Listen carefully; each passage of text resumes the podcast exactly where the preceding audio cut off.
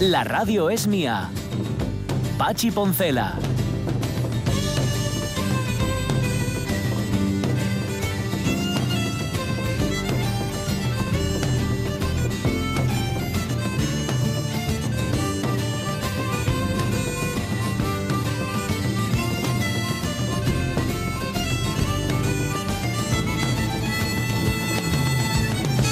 Las 11 y 8 minutos de la mañana, claro, lo resumes mucho, mucho, mucho y en dos segundos dices lo que al otro le ha costado 4 horas y 8 minutos, porque Pablo Carreño, en efecto, Mm. llegó a semifinales por, por mérito propio y encima con un partido mm, de remontada, de estos que hacen afición, contra, dice aquí el país, el eléctrico Shapovalov, que es que me imagino que será humano, pero parece eléctrico, de lo bueno que es, le metió un 3-6, 7-6, 7-6, 0-6 y 6-3. 4 horas y 8 minutos. Repite el registro de hace tres años en Nueva York. Esto de- me imagino que quiere decir que es que se le da bien esta competición. Y se va a medir a Esberev, que le metió a Koric 1-6, 7-6, 7-6 y 6-3. Mm. Así que Pablo Carreño. Va a ser ¿eh? complicadillo, pero bueno. Bueno, a ver, está ahí. Estamos en tiempos extraños y el chaval, Todo puede ser. Y- el chaval le da, ¿eh? y que y que ten- le tiene, sí. tiene cierta carencia. Hay gente que tiene que ciertos torneos se le dan bien y Ujú, bueno, ahí Pablo con este tiene cierto feeling. Sí, y va a dar ahí el. Y en algún momento además tiene que tirar para arriba. Hay, hay momentos en los que o tires. Sí. Es como el, como el corcho del, del- de la Sí, sidra como la, champana. la- Zaca. la- la película Matchball, la película de Woody Allen, lo explica muy bien. Dan la Sí. red y si, si va para un lado, bien, si va para el otro, ahí quedas. Ujú, sí, señor. Es así, es así. Y de eso de que depende, de la gravedad por una parte y por otra de la Mm. suerte, suponemos, no lo sé. Eh, vamos a hablar enseguida de primeros amores, los vuestros, los que habéis tenido y, y podéis compartir aquí. Que no queríamos que nos dierais nombres, ¿eh? No penséis que somos tan indiscretos como para algo así. No, no, no. Tanto, a tanto no llega la cosa. Pero vamos, que, que si los dais tampoco pasa nada. Amores y calabazas que os dieron, posiblemente, y calabazas que también disteis, esto es seguro. Y de primeros amores pasaremos a hablar de primeros discos, el primero de The Body and the Soulers, que lo están promocionando ahora mismo, y que van a estar aquí dos de sus integrantes, son Soles y Alfonso, y escucharemos su música grabada en Circo Perrotti, que ya solamente, fíjate, eh, que te digan que Sí, sí. grabaste en ese estudio, ya algo ¿Eh? bueno se, algo bueno Claro, se coció. esto es como las editoriales o incluso Claro. los discográficos, Sí, señor. ¿no? Sí, que señor. son así, que, que te fías. Blue Note, esto tiene que ser bueno. Ujú. Dol- Dolce Gramophone, esto debería ser bueno. Debería ser. Sí, últimamente están haciendo unas cosas un poco raras, pero por, sí, eso, debería. por eso digo. Debería ser. bueno. Sí, ahora le da mucho por el chill out y cosas de estas. Yo no sé muy bien a dónde. Pero bueno, será que soy un purista. Oye, tú nos vas a llevar al corazón de la guerra mundial y al Pacífico nos vas a llevar, ¿no? Sí, sí, os voy a llevar. Ya sé, ya sé que tendremos mucho a hablar de cosas de la Segunda Guerra Mundial, Bueno, pero pensad que mm, normalmente intentamos eh, vamos a traer, traer algo que, que aporte, que nos aporte como seres humanos, ¿no? Digamos, como a Djokovic con, sí. que- aprendiendo de sus errores. Vamos a traer una, una historia impresionante de un tipo que se llama eh, Nobuo Ujú. que, que bombardeó Estados Unidos. ¿Cómo? ¿Él bombardeó Estados Unidos? Sí, sí, sí. No todo Estados Unidos, o sea, bombardeó territorio americano. Muy poquito, siete Poquitín. árboles. Siete árboles. siete árboles. Provocó eh, Ay, ay, ay, si- ay. la- la- la- el incendio de siete árboles. Pero Bueno, yo creo, yo creo que es el único ser humano que ha bombardeado suelo estadounidense. mira, Lu. Ahí lo tienes. Sí, sí. Mató siete árboles. Él solo. Sí, Qué. Menos mal. Menos mal, sí. Bueno, probes árboles, pero sí. Menos mal que fueron bueno, igual eran eucaliptos. Ah, bueno, entonces en eucalitros hay muchos de esos, ¿no? No, ya lo sabéis. Em, pues nada, mm, y luego nos lo cuentas, tiene una pinta estupenda esta Ya veréis, ya veréis. ¿Qué más cosas? Bueno, sí, las efemérides que nos habían quedado ahí colgando en el aire, en el espacio. Mira, tal día como hoy, en el año 1828, nacía en Tula el conde Lev, o, como lo conocemos aquí, León Tolstoy, novelista, dramaturgo y pensador. Supo captar como pocos la atormentada alma rusa. Sí, Leónidas. Sé que pude haber sido mejor esposa para ti. Lo sé. Debí hacer el amor contigo con más frecuencia. Con una sola vez habría bastado. Has sido bueno. Un marido cariñoso, generoso, amable y considerado. ¿Que le quedan ocho minutos? Creo que voy atrasado. Le quedan tres. Nadando en mar abierto, como enorme y salvaje arenque. Comprendo que debe de ser un terrible golpe para usted, Sonia.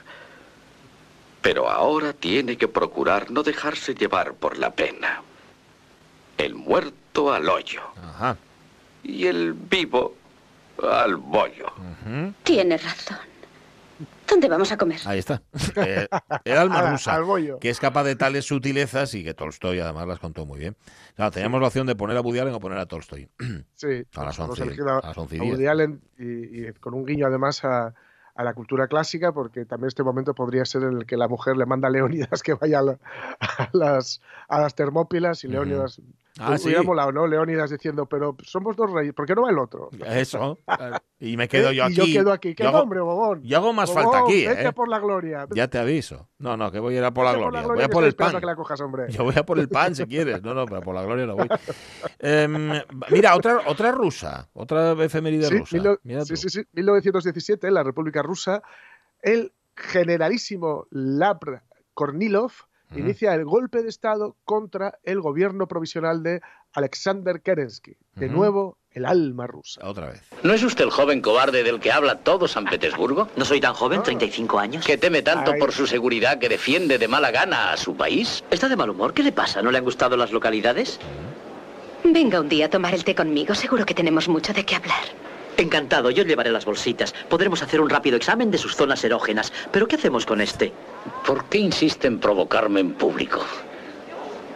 Si usted se acerca a la condesa, no volverá a ver la luz del día. Cuando un hombre me dice eso, le parto la cara. Yo soy un hombre. Bueno, yo me refería a un hombre más bajito. Ajá.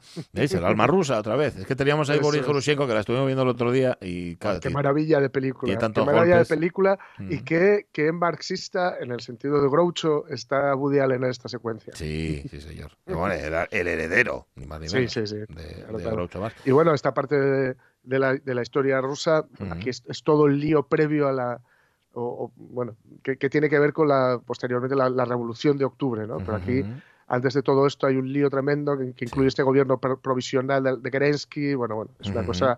Cuando, cuando te pones a estudiarla, te, te suena la revolución rusa, pero es que fueron muchas, Sí, en, en muy poco Ujú. espacio de tiempo. Sí, no, no aterrizó a la primera, le costó.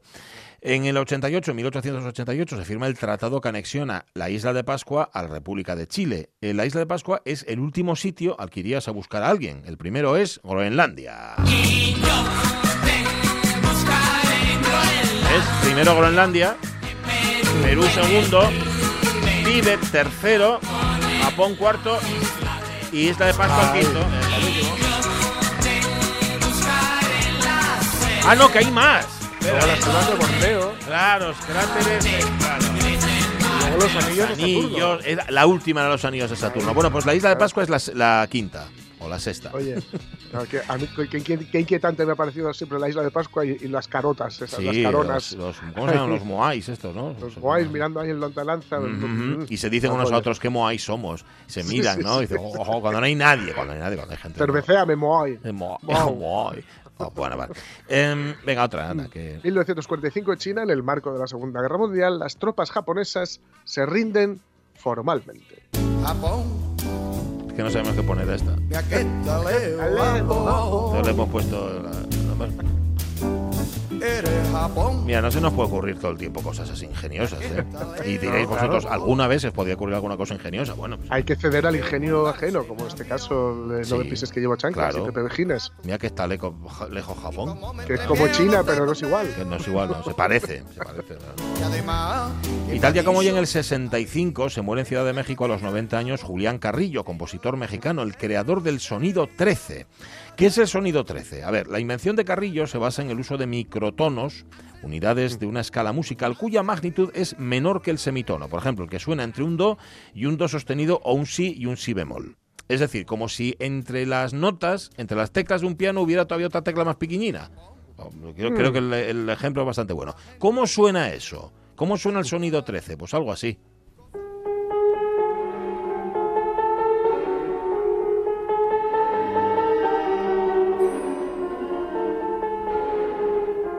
Suena como si estuviera estropeado el cacharro que lo reproduce, ¿verdad? Sí, es una cosa. Muy inquietante, muy inquietante. Suena como cuando estás afinando, ¿no? Sí, sí, señor.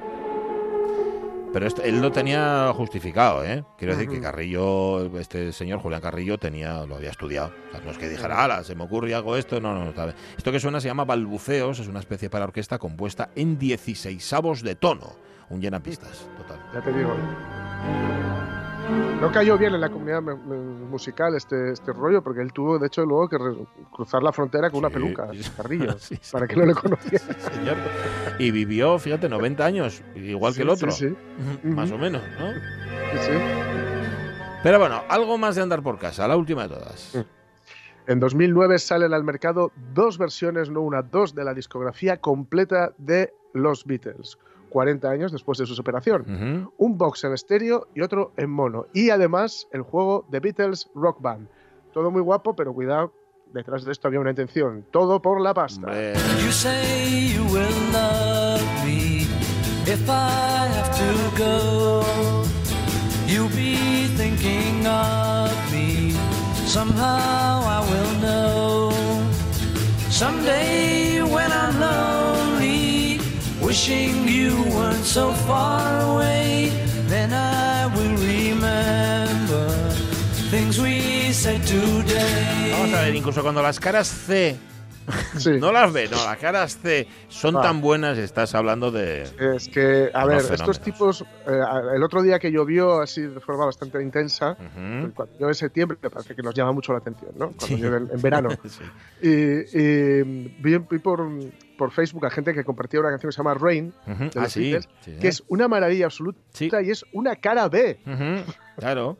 que no metieron en ningún disco, es la cara B de un single que metieron por ahí y venga, sí, esta, que, bueno, es un poco rara para cada vez. Bueno, pues muy bien, pues claro. Así, así, así. Tú fíjate que con las eh, canciones que despreciaban los Beatles, eh, se hizo el All Things Past eh, George Harrison, con las que no querían para ellos. Y dice, ahora, espera, que me hago yo un disco y lo convierto en número uno. Sí, sí, con las que no quisieron Lennon y McCartney, los que no le quisieron Lennon y McCartney. Totalmente. Se, hizo el Ultimas Past todavía. Las migajas de esta gente valen más que la, que la mm. discografía de, de, bandas y bandas y bandas y bandas enteras. Pues sí. Los Beatles, ay, siempre, siempre, forever. Then Me, I'm just the lucky kind. Love to hear you say that love is love.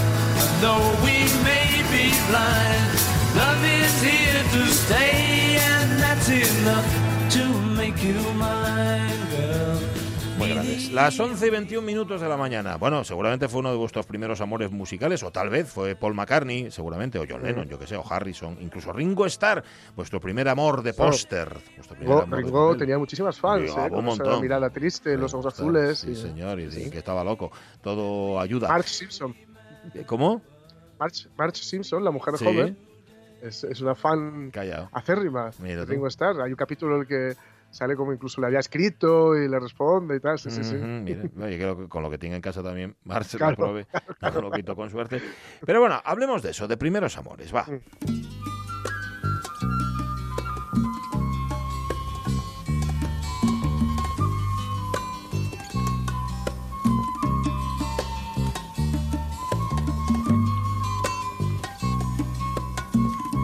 Al año nos conocimos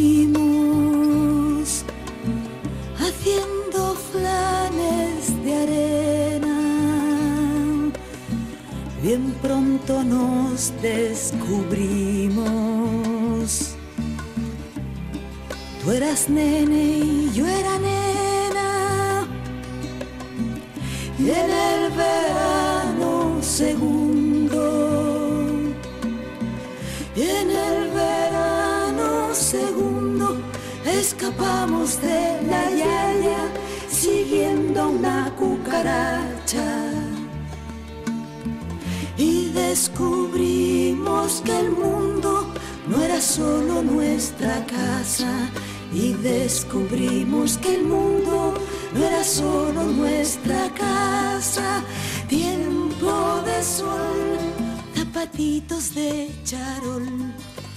Tiempo de luz yo de rosa y tú de azul. Tiempo de sol, capotitas de almidón. Tiempo de luz, yo de rosa tú La preciosidad incontestable es la banera del primer amor de Vainica Doble, es de poner los pelos de punta. Qué Sí, tías, sí. qué dos, madre mía, qué cosa. Las cosas que descubrieron, descubrieron también que a los flanes de arena hay que echarles un montón de nata para que sean digeribles. O, o mejor, si les echas bicarbonato, como decía. Groucho Marx, causas y curas la indigestión a la vez. Eso es. Está muy bien. A ver, primeros amores, dice Agustín Sevilla. Recuerdo todas y cada una de las veces que me he enamorado. Y sí, me sigo enamorando. Servando Álvarez del Castillo, sí, claro que me acuerdo. Y sí, me dieron calabazas. Un saludo, no añado más.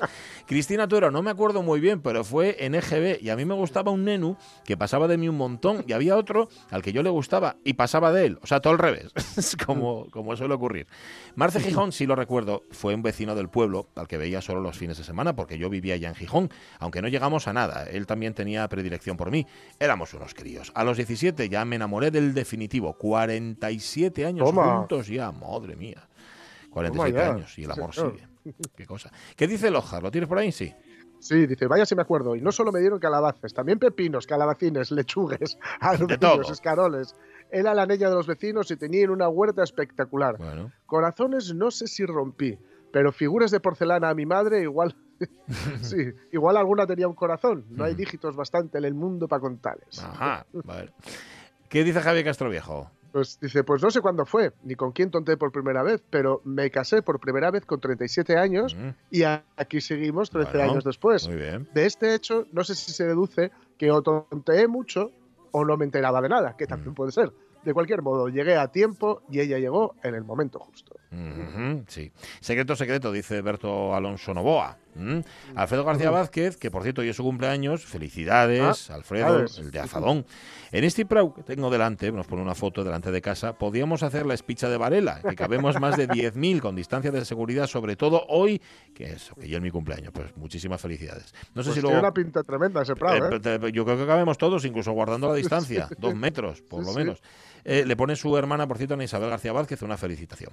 Raúl Arellano dice sin comentarios, y como dicen los más estudiados, no al lugar. Buen día tengan, jóvenes. Vamos, que no nos va a contar con quién fue. Gordo Carmelita, madre mía, ya llovió. Claro que me acuerdo, tendría como cinco añitos, era de la misma pandilla infantil. Era el niño más guapo y según se hacía mayor, se hacía todavía más. Creo que menos, menos de mí fue el novio adolescente de casi todas las niñas de la calle. Yo no sé si él algún día se enteró, pero tampoco sé cómo lo sabía mi familia y lo comentaban con la de él. Así que cada vez que lo veía me moría de vergüenza. Y así siguió siendo hasta hace unos años. Ahora ya no es tan guapo, menos mal. Calabazas, más de una, más de una. Ya puedo hacer una buena crema. Y no, creo que yo nunca rompí ningún corazón. Y eso, fíjate, me frustra un poco. Nada, hombre. Mejor que te recuerden por algo bueno que no por haber roto Claro, mejor. el corazón, no señor. Julia Jolita Cotocampa, el primer amor, pues honrando a Platón a tope. O sea, que era un amor platónico. Era- veía las sombras del amor, nada más. Pepita Pérez se enamoró de Elvis Presley, que mirábame solo a mí cuando lo sujetaba en la mi mano en forma de calendario de bolsillo o cuando lo veía cantar en aquellas películas. Y de chavala, el Patrick Swayze de Dirty Dancing, que vimos la peli la Mifia y yo el otro día, y también quedó apijotada, dice, y arrebatada por lo bueno, vaya, por lo bueno Roqueta y por cómo se mueve. Pero es que ahí Patrick Swayze se sale, se sale de guapo. Sí, efectivamente, encima bailando Sí, es verdad. y, Qué asco. y- y siendo eh, buen tipo, porque bueno, no vamos a contar la peli. No, no, que yo no la vi. Ah, Bueno, puedes contármela, porque no creo que la vaya a ver. Sí, de baile. Que-. Que sí, eh, no, pero hay más cosas, Sí. hay más cocinas. ¿eh? Sale eh, un poco el sistema de clases, o la, la lucha de clases ahí en, en Estados Unidos. eh, a ver, sobre todo es una peli entretenida, tiene una banda sonora Ah, sí, apabullante. ahí. Sale un tipo del que vamos a hablar a la tercera hora. Ah, sí. Ah, Sí, vale, vale, ya sé sí, quién sí, es. Ya sé quién es, ya sé quién O es. sea que es muy, es muy disfrutable. ¿eh? Eh, yo creo que es más disfrutable ahora Que que cuando eras salió, adolescente, porque ¿eh? dieron mucho la brasa con ella. Ya, puede ser. Eh, Iván de la Vega dice, a los 13 años sentí ese dolor en el estómago y esos nervios cuando había la niña que me, me gustaba. Sí, le gustaba. Tuve hasta esa suerte de que le gustara yo a ella. Paseos por el colegio y algún contrarregalo, todo muy inocente. Luego pasamos al instituto y el cambio y el conocer a otras personas que no eran las que estabas de ver durante ocho años nos hizo cambiar. Con todo, compartimos pupitre. Bueno, y aún así no triunfó la cosa. María Sumuñiz, claro que me acuerdo, fue en el 88. Fue mi primer y único amor con el que pasé 29 años y al que sigo queriendo. Y me da igual lo que la gente diga o piense, ya no estamos juntos, pero tenemos un vínculo que es inquebrantable, nuestro rumbero. María Sun. ¿qué sabe nadie? ¿Qué sabe nadie? Como dice Rafael, cada uno que se meta en su casa y los que fuman dan tabaco. Eh, ¿No y así? Pues eso. Efectivamente. ¿Qué más? ¿Qué más cosas? Eh, M. Darío MP dice, yo siempre que rompía algo respondía, ya estaba así cuando llegué. Ah, bien. Cuando lo roto era algo mío, todos eran inocentes. Incluso cuando demostraban que eran culpables. Ajá. Aquí hay un mensaje oculto. Una reflexión ahí, ¿eh? Bastante considerable. He dicho yo, he O dicho no yo, o no tan oculto, sí, igual está más O no claro. tan oculto. Sí. sí. Que he dicho yo los que fuman dan tabaco, no los que miran dan tabaco, María. Los O sea, miran los que están tabaco. mirando cómo es tu vida, etcétera, esos dan tabaco, Sí, sí. punto. Ah, Ramón Redondo nos sugiere, luego habla de calabazas, pero nos sugiere que le mandemos al Festival de Cine de Toronto, que tiene el pasaporte en estado de revista y tal. Bueno, lo estudiamos. Ay, Que que hable con empieza Sonia, mañana. que es nuestra experta en Toronto. Es que es una pena, porque Sonia está de vacaciones, hombre. Si no lo. Bueno, no pasa nada. Eh, Cristina Fernández, Uy. el primero que me dio calabazas fue Sandokan. O Kabir Bedi, tanto monta, del que me enamoré perdida y precozmente cuando tenía 10 años. La diferencia de edad, la distancia, dos mundos tan dispares y la perla de la Buan, Claro. la perla de la Buan dando por saco, dice Cristina. Hicieron de lo nuestro un amor imposible y añade que le den, él se lo perdió. A por el miércoles, gente, con Solín Guapu. Y Ramón Redondo, con los calabaces que he recibido en mi vida, tendría un huerto de producción industrial. Dieronme calabaces hasta cuando yo no pretendía nada con aquella moza. Eso sí, fueron los más amables que me dieron nunca. La moza ya era muy guapa y muy buena. Yo lo he roto más, yo no he roto más que vasos y platos y un cristal de un portal con la bola de una lupita, o como se llamase el juego ese. Tiempo de luz, yo de rosa y tú de azul. Tiempo de sol, zapatitos de charol. Tiempo de luz, Hay los primeros amores, como se recuerda. Bueno, los primeros amores y los primeros discos.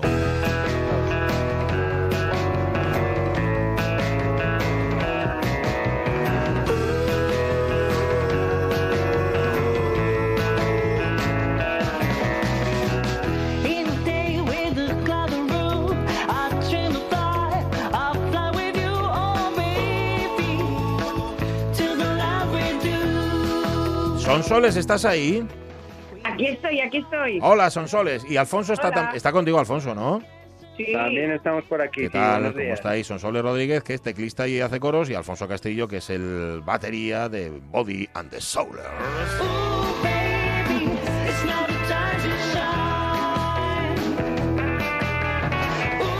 Vamos a ver, ¿cómo se os ocurre sacar un disco cuando se, cuando se supone, pues esto es al menos lo que dicen, que nadie compra discos? ¿Estáis locos? Un poquito, un poquito sí, sí. Nos hemos venido arriba, así sin pensarlo, la verdad. sí. Bueno, está bien, ¿no? Pero esa, lo- es esa locura que dices tú, venga, o tiramos para adelante, o sacamos el disco, o nos quedamos ahí a medias, ¿no? Claro, es que, a ver, queríamos grabar algo, entonces ya desde el año pasado, ¿eh? desde 2019, teníamos pensado grabar algo y, y, bueno, es que nosotros como tenemos otra agrupación que es un trío que hacemos eventos y tal, y muchas veces eh, había gente que nos decía, oye, no tenéis un disco y, y- para, para, bueno, para comprar así con vuestras canciones y tal, y claro, siempre la respuesta era que no, y, y entonces decidimos lanzarnos a la piscina. Lo que pasa que, a ver, iba a ser una cosa un poco más, más pequeña, más, bueno, cuatro temas, cuatro versiones íbamos a hacer. Sí. Y al final, nada, temas propios, un LP, grabamos ahí en Perroti, bueno, o sea, que la, la primera, la primera idea que tuvisteis no fue la definitiva. Os vinisteis arriba totalmente, vaya. totalmente, sí, sí, así fue. Qué bueno. Mm. Eh, canciones, canciones. Oye, y la elección de Perrotti, lo estábamos hablando antes. Uno, uno elige el estudio también en función del sonido que quiere obtener y elige al productor. Claro, elegir a Jorge ya es, es, es ir a tiro fijo pidiendo un sonido muy concreto, ¿no? Efectivamente, nosotros lo que buscábamos era un sonido antiguo eh, y bueno, de hecho el disco está grabado en analógico, Mm. como se hacía antiguamente, grabamos todos a la vez y, y- y, en fin, con, con vamos, de la forma más, más tradicional. Y, y creo que se nota en el resultado, vamos, que suena eso a vintage, añejo. Totalmente. ¿Cuá- ¿Cuánto tiempo estuvisteis metidos en el estudio? ¿Cuánto duró la grabación? Pues estuvimos una semana justa, fue de lunes a lunes, pero bueno, a 12 horas al día. Toma. O sea, fue, fue bastante intensivo la cosa, hubo de todo allí. O sea, Api- Seguro, seguro que Jorge se acuerda de nosotros bastante. sí, fijo, ¿no? Eso. sí, sí, sí, sí, fue bastante intenso porque Seguro. además hubo bastante trabajo de, de de desarrollo. O sea, digamos, ha- hay, hay alguna canción de, de las que está en el disco que cuando entramos en el estudio estaba enfocada de una manera y, y sobre la marcha se, se transformó. En ese Eh, sentido, Jorge hizo bastante de, de- productor mm. y nos asesoró, bueno, yo esto lo tiraría por aquí, por allá y tal. Y se hicieron cambios sobre, sobre la marcha, ¿no? Es lo bueno que tiene, pues, eh, el- eh, precisamente eso, grabar todos juntos, ¿no? Al- a- con- con- de forma tradicional. Vale, eh, esto eso os quería preguntar, o sea que metisteis todos en el estudio y esto lo que está sonando, por ejemplo, este tema que está sonando de fondo es lo que estaba sonando en ese momento en el estudio y lo que lo que recogieron los micros, vaya. Efectivamente, menos la voz, la voz se grabó a posteriori, las voces, pero lo que es la banda, bajo, guitarra, eh, batería, teclado y demás, sí, sí, está grabado en, en directo. Escuchando From Side to Side, que, lo hemos escuchado, mm, eh, eh, podríamos pensar en un primer momento que la voz es la protagonista y que los otros le hacen los coros, o sea, que están como detrás en un segundo plano. Pero no es así. Eh, Quiero decir, la voz es protagonista, evidentemente, la voz de Esther Juste, pero cuidado, ¿eh? Cuidado porque los instrumentos suenan bien, además suenan con una claridad tremenda y hay musicazos ahí detrás. Oye, pues gracias, ¿eh?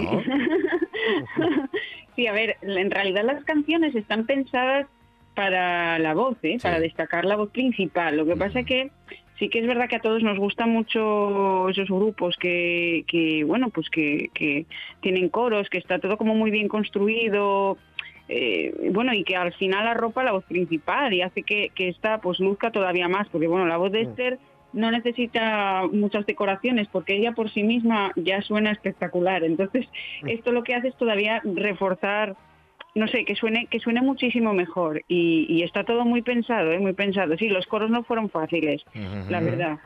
Todo, bueno, los arreglos, todo. No, no fue sencillo, fue laborioso, pero, pero mereció la pena. Hay una mezcla ahí de estilos, del jazz, del jazz, del swing, del rock and roll así primero, el de los años 50, que no sé, voy a preguntarle a Jorge Alonso, que es el que sabe de música en este programa, yo no tengo ni puñetera idea. Esto ahora mismo, ¿tiene mucha competencia, Body and the Soulers? Quiero decir, ahora mismo hay mm, eh, grupos potentes haciendo esta, esta mezcla, esta alquimia sonora. Hombre, es, es, digamos un, un estilo que precis- por, por, por definición, mm, iba a decir nunca pasa de moda, pero es que parece una frase hecha, ¿no? Quiero decir, la, la- el- el re- re- cuando, cuando vas a lo, a lo básico, cuando vas, es que hay una expresión, una expresión inglesa que es to the bone, es decir, a, a la esencia, Sí. te vas a encontrar muchas bandas siempre que, que lo hagan, pero curiosamente hubo un, un boom del revival del rock and roll clásico hace unos años, eh, con, pues, con, qué sé yo, eh, ay, ¿cómo se llamaba este? Eli, Eli, ay, no recuerdo el apellido. Pero bueno, quiero decir, luego ha ido un poco filtrándose y la cuestión aquí no es, no es, no es de competencia o no competencia. Quiero decir, siempre va a haber bandas que estén haciendo esto. La cuestión es eh, hacerlo como lo hacen ellos, es decir, por, por hacerlo con, con conocimiento de causa, con talento y con, y con curro, porque el hecho de, que, de sonar, digamos, de una forma esencial y, y de hacerlo, digamos, como se hacía hace tantos años, eh, no implica que sea algo fácil. Es decir, que, que se grabara muy rápido, relativamente rápido, por ejemplo, ahora en una semana, no implica que sea nada fácil. Y ahí están ellos para, para hacerlo. Y encima, eso sí, eh, elegir, hay veces que el productor puede estropear un disco, pero cuando haces algo así y escoges a Jorge, efectivamente ya tienes Sa- mucho hecho y es te- una, te lo mejora, una ¿no? decisión ya muy meditada, supongo. Vamos. Claro, claro. sí. Em, em, claro, y que, y que una cosa es que suene vintage y otra cosa que suene viejuno. Y eso es, Claro. esa es la diferencia Y nada, porque, porque se ve que es- es es súper explosivo, vamos. Totalmente. Mira, escuchad, escuchad, escuchad.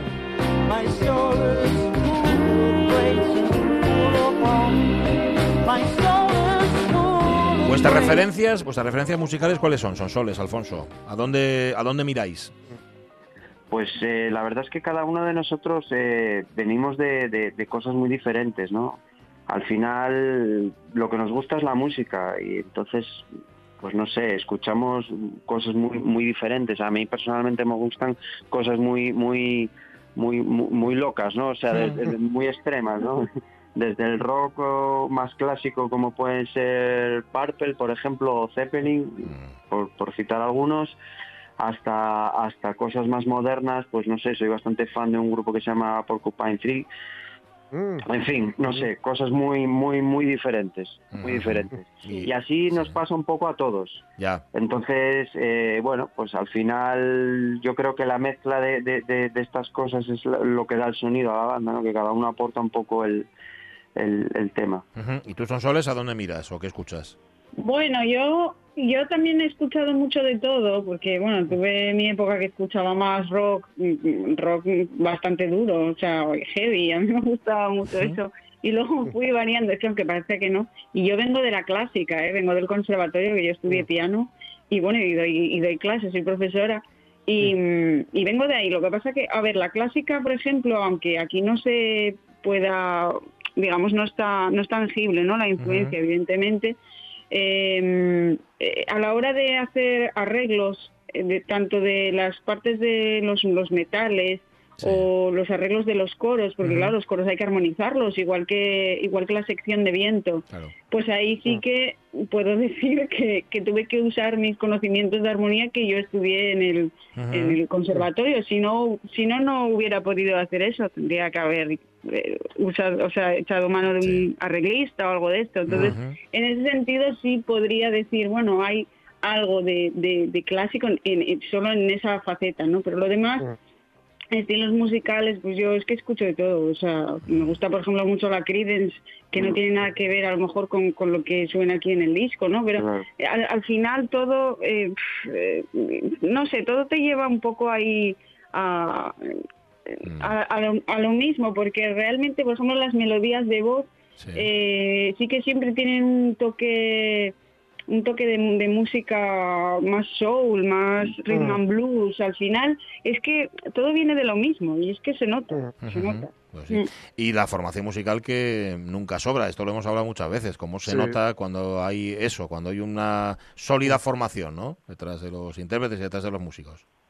Sí, sí, la formación eh, además es que ayuda mucho a, a la hora de, de componer y de y, y sobre todo de llevar el proyecto a, a cabo entre nosotros, porque trabajamos muchísimo más rápido. Si es que Claro, yo creo que esa es la gran Sí. diferencia. Hay gente que tiene muchísimo talento y puede llegar a conseguir cosas buenísimas sin tener conocimientos, pero la diferencia es esa, que le va a llevar mucho más tiempo. Así es. Es, digamos que tener estos conocimientos, eh, eso, ataja a- a- Sí, sí. bastante el, el proceso. no, y nosotros trabajamos más rápido en el local. No mata, la, no mata la naturalidad y encima favorece el proceso, Claro. ¿no? Y el resultado, Sí. evidentemente, siempre va a ser mejor. Eso está claro. Vale, ya tenéis el disco. Y aparte de responder a preguntas y a entrevistas impertinentes como esta que os estamos haciendo, ahora hay que, ahora hay que moverlo. En plena pseudo pandemia, en nueva normalidad, ¿cómo lo tenéis? Hombre, pues está complicado, no solo para nosotros, para todo el mundo. No se puede tocar, las salas cerradas, eh, en Claro. fin, es, es, es complicado. Y es que nosotros somos, como somos una banda emergente, nosotros dependemos de las salas realmente, porque como digo yo, no nos conoce nadie, salimos de la nada ahora de repente y claro, no, no, no podemos aspirar a que nos metan en un festival ni nada de eso. eso a ver, oye, que ojalá, ¿eh? que alguien me escucha. pero, pero claro, lo lógico sería eh, tirarnos a salas. De hecho, la presentación la teníamos pensado hacer en una sala porque es, es lo suyo, ¿no? Entonces, claro, ahora como están cerradas, como no pueden, no pueden arrancar, pues claro, eso a nosotros nos condiciona totalmente. Con lo cual nos toca esperar y, y- y hacer, no sé, a ver, lo que, lo que se pueda. De momento todo es eh, a través de medios de comunicación. eh, bueno, a ver, también está el streaming ahí, ¿eh? Pero Sí, también, claro. no sé. Sí, porque Claro. encontráis, en Spotify encontráis el disco, eso, ya os lo digo, que, que- que está ahí. Mm, Sí, así ¿no? que- Sí, intentamos estar hasta en el BOE, ¿sabes? Sí, sí, donde se pueda, donde se pueda, la revista sin mago, eso. Eso, es- eso es un poco la idea, intentar intentar llegar al mayor número de personas posibles, que se conozca el proyecto, que la gente escuche el disco Claro. y luego a partir de ahí pues ver veremos que dijo un ciego, ¿no? Sí, señor. Es que ese es el tema. From Hay Side que to ir Side. improvisando. Primer disco, sí señor, de Body and the Soulers, que son Esther Juste, Gustavo Pérez, José Ramón Ibáñez, Kiko Flores y nuestros invitados hoy son Sole. Rodríguez y Alfonso Castrillo. Que vaya muy bien, larga vida y muchos éxitos para Y, Body and the y- Soulers. y hablamos, y hablamos porque yo le- creo que esto encaja mucho lo que hacéis con la línea editorial de- del Ruta y ya me están pidiendo ideas para el próximo número. así ah, que- ah, ah. Bueno, bueno, bueno. Nosotros agradecidísimos Qué y encantadísimos, vamos, Mm. ¿qué, qué vamos a decir? Abra- abrazos, amigos, cuidaos. Muchas gracias, un abrazo. If you love me as you need me, don't kiss me, don't step on me. Everything was okay until the end. I still confirm to the Suenan como un cañón, las cosas como son, ¿eh? Suenan como un cañón y suena, o sea, no suena nada impostado. Es No. decir, No, suena esto de vamos a sonar como, sino que el al, al soltar lo que hay dentro te sale así. ¿no? Sí, señor. y eso y eso le da una credibilidad para que cuando haces cierto tipo de música como esta, por ejemplo, es fundamental, porque si no parece que estás haciendo un revival, pues eso, forzado, ¿no? Parece que estás imitando, ¿no? Y Eso no es, se trata de imitar. claro. Sí, sí. Body and the Soulers, el nombre del grupo, From Side to Side, el disco, su primer disco. Nacieron en 2019 estos rapazos, y ahí los tenéis. Acordaos que los escuchasteis por primera vez aquí en la radio mía, ¿eh? Eso es. Vale. 11 y 42 minutos de la mañana, primeros amores, primeros discos, segundas noticias.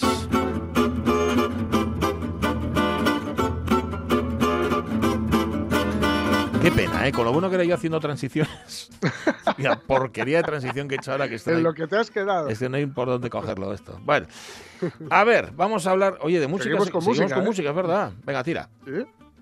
El bajo no se oye y otras 15 frases ridículas de alguien que no sabe nada de música. Si quieres ser periodista de verdad, periodista de rock,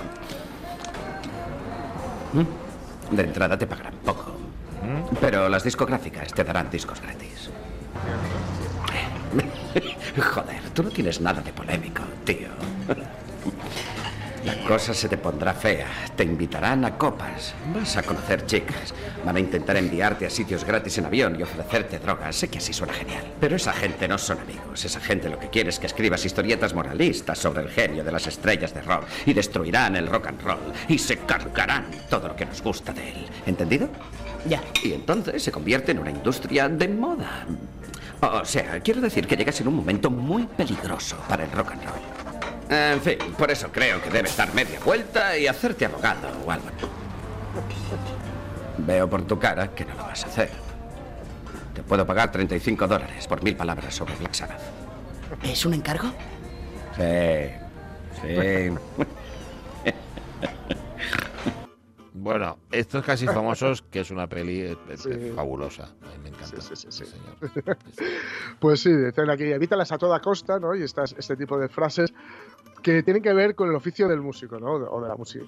Y, y que, y que hay veces que no sientan que no sientan nada bien. Es cierto lo del bajo no se oye, ¿no? Es una, Ujú. es una- Sí, es sí, una de ellas, pero ¿por qué tocas el bajo si el bajo no se oye? Eh, eh, soy músico, bueno, bueno, es un hobby, ¿no? Es una de las frases muy, habitu- muy Sí, habituales. Muy habitual. Sí. Eh, también soy músico, dos puntos, soy DJ. ¡Ey! Cuidado, cuidado, cuidado. mira. Sí, ¿no? Porque son artes diferentes. Está, por ejemplo, Mulero, que, que soy un fan absoluto de lo que hace Mulero, que, se dedica a la música, pero lo que está haciendo es- no es. Está creando música, pero de ahí a ser músico es, es una cosa diferente. Pero claro, la gente. O sea, Mulero sí es un músico, aunque sea DJ. Pero yo, por ejemplo, que cuando pongo música no soy un No músico. eres tal. Esto- soy un pinchadisco. Bueno, luego está el caso de Kiko Rivera, pero no vamos bueno, a tratarlo hombre, aquí. pero ya habla- ¿no? Son palabras mayores. Claro. Hombre, Sí, ¿no? sí, sí, sí. Estamos hablando del antecesor. No, no. Eh, la DJ esa música eso. son gritos. También eso se algo dice, ¿no? habitual. Ujú. Aparte de música, ¿qué más estudiaste? Nada. Eh, deberías ir a La Voz, por cierto, que se va a estrenar ahora mismo. Esto, esta es dura. Se va a estrenar en España La Voz Kids, que Mm. me, me hace, me- así a bote pronto, Sí. la primera reflexión que se me viene a la cabeza es niños trabajando en horario Ah. eh, no infantil. Ya, ya, ya. Tremendo. Es lo primero que se me viene a la cabeza. Explotación infantil se llama eso. sí. Efectivamente, sí. Eh, ¿No me haces un descuento de amigo o me dejas entrar gratis? Eso es lo mismo que... Sí. que eso. Eh, luego me paso, me paso al after, me paso eh, después de, la- Ujú. de tocar, que es como yo me importa un pito lo que toques, yo he venido a la fiesta. Sí. Mi sobrino toca la batería, deberías invitarlo a tocar contigo. Claro, hombre, por supuesto. Claro. Por supuesto, y yo sé contar, ¿me dejas llevar la contabilidad de tu banco? Sí, tengo un abaco. Y aparte de la música en que trabajas, bueno, pues tienes un plan B cuando seas famoso, hombre, Claro. claro, porque es algo que todo el mundo que, está en la música Aspira. es solo por esto. Claro. Suenas como a. Esto puede ser cuando quieres ubicar a alguien, va muy bien, pero hay veces que puede ser, no, en fin, una cosa que estás copiando, ¿no? Lo que decíamos antes.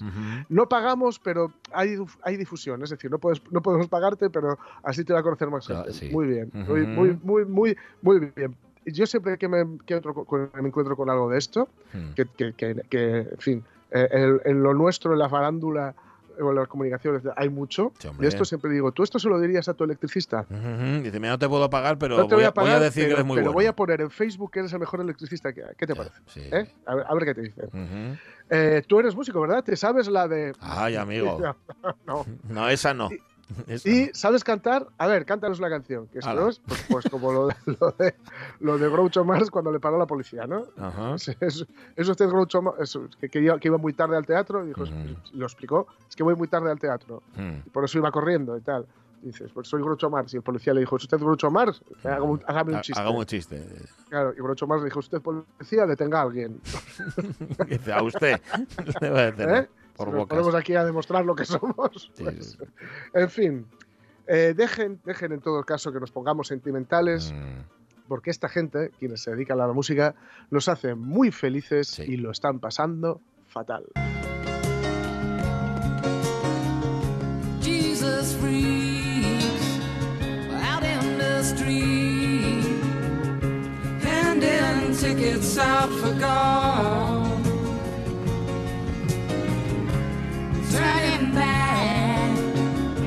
She just laughs. The boulevard is not that bad. Man, he makes a stand in the auditorium, looking on.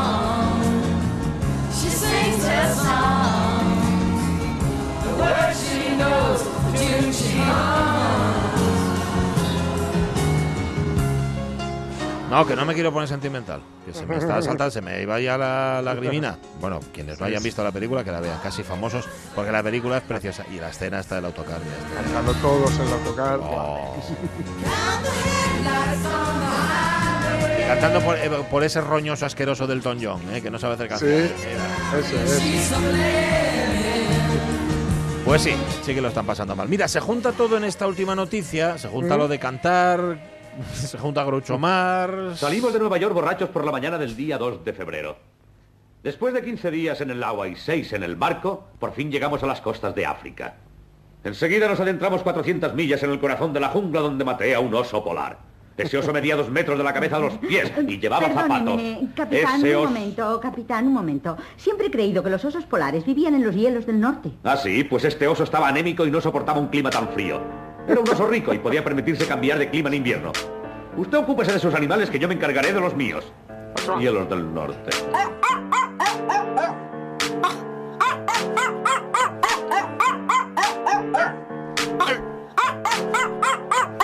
Bueno, bueno, bueno, que han reaparecido los perros cantores.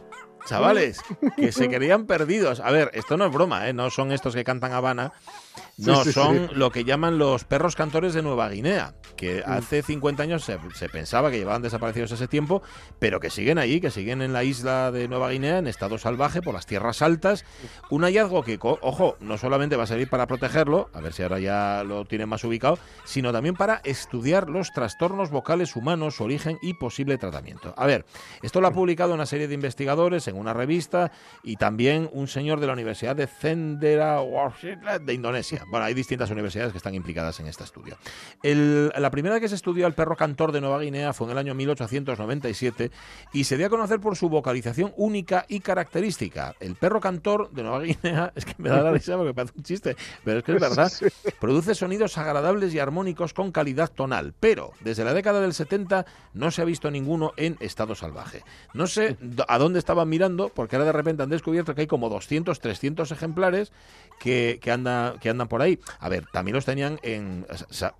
existían pero en cautividad, o sea, los tenían ahí metidos y demás. Pero ahora resulta que los han encontrado por ahí con este llamado perro salvaje de las tierras altas, que en efecto es el, perro cantor. Eh, el perro cantor de Nueva Guinea es el- uno de los animales más raros que, que existen. Es anterior a la agricultura humana en esta zona y no ha sido sometido a la reproducción selectiva impulsada por los humanos para perfeccionar las actuales razas. Vamos, que es un perro salvaje, así para entendernos. ¿Por qué canta el, el perro? Eso ya no os lo puedo decir. O sea, ¿por qué canta? ¿Por qué emite estas teorías? Pues no, no tengo ni, ni puñetera idea por, por, de por qué es. Pero como biológicamente los humanos y los perros estamos tan cerca, más cerca, por ejemplo, que de los pájaros, los investigadores esperan que estudiando a los perros cantores de Nueva Guinea podamos tener una visión más precisa de cómo se producen la, la vocalización, los déficits de vocalización. Mira, podía mandar a todos los actores españoles allá a Nueva Guinea a que los estudien.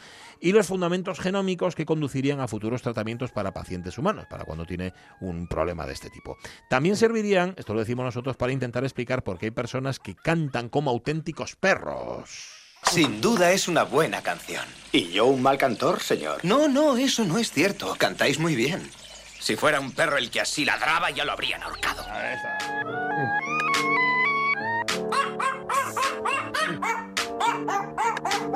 ¿Qué os pareció? ¿Eh? ¿A que no sabías que existían los perros cantores de Nueva Guinea? Pues no, los perros cantores de Hispalis. De Hispalis, de Viena, pero los de Nueva Guinea no los conocíais. Sí.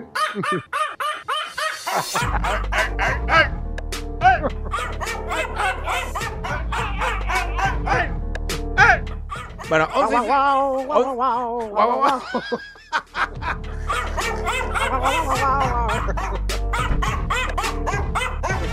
Ay.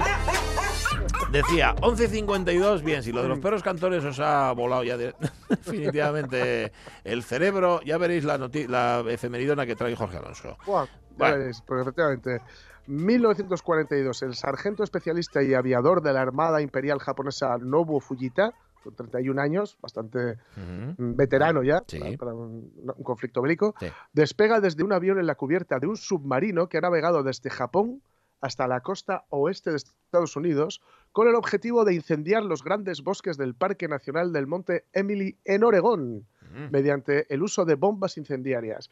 Solo sa- la respuesta a el famoso eh, bombardeo de Tokio por los B-50, B- B- B- B-25 perdón, de James Doolittle, lo que sale en la peli Sí. de, Pearl Harbor, Ajá. ¿no? que esto fue, fue cierto, fue digamos una represalia simbólica ¿no? Mm, sí. después de Pearl Harbor, el- lo de Doolittle. Y esto es una represalia por lo de Doolittle, y, y así sucesivamente. Tras volar entre la neblina y lanzar sobre un denso bosque la primera de las seis bombas de 76 kilos, que al detonar dispersan 120 bolitas incendiarias en un área de unos 90 metros cuadrados, ve el brillo de la explosión y llamas. Pensando que la misión ha sido un éxito, regresa al submarino. La realidad es que solo quemó, como decíamos antes, siete árboles porque había llovido y Ah. los bosques estaban muy húmedos. Ay, pobre. ¿no? El día 29, Sí. Fujita volverá a atacar, esta vez de noche, con idéntico su- resultado, aunque de vuelta al sumergible estaba convencido de haber organizado un buen incendio, por lo que le pondrán rumbo de vuelta a Japón. Dale.